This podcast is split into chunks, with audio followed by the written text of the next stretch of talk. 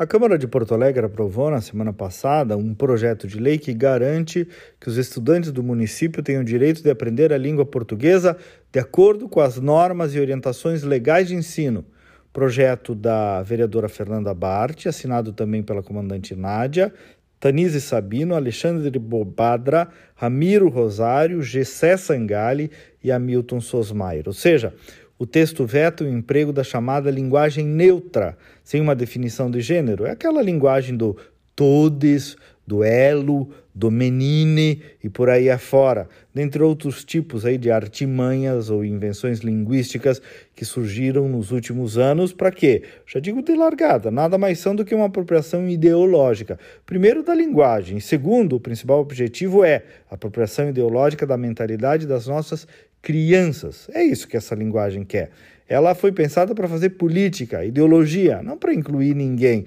Não tem empatia, ao contrário, é uma tentativa de impor uma nova cultura por meio da troca da linguagem, para fazer lavagem cerebral, inverter o legado da nossa civilização, implantar ideologia nos nossos pequenos já lá no ensino fundamental.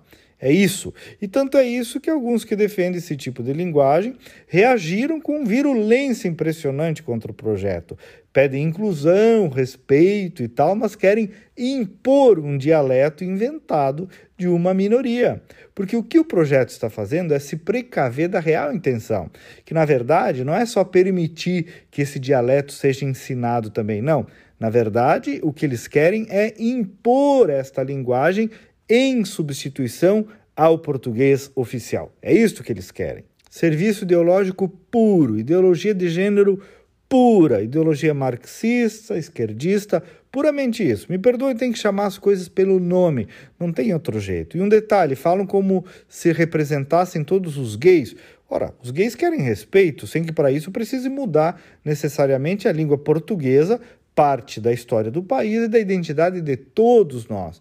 Então, chegamos ao ponto de ter que fazer um projeto que garanta o óbvio, que as crianças possam aprender o português correto na sala de aula. É o retrato do nosso tempo e da tentativa já velha de aprisionar a educação. Que cada um fale do jeito que quiser, mas que o professor ensine o português que seja correto.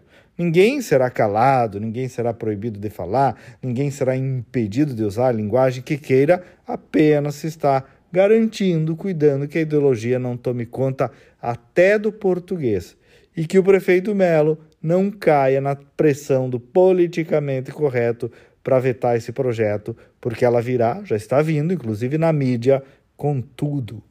Até amanhã e vamos com fé.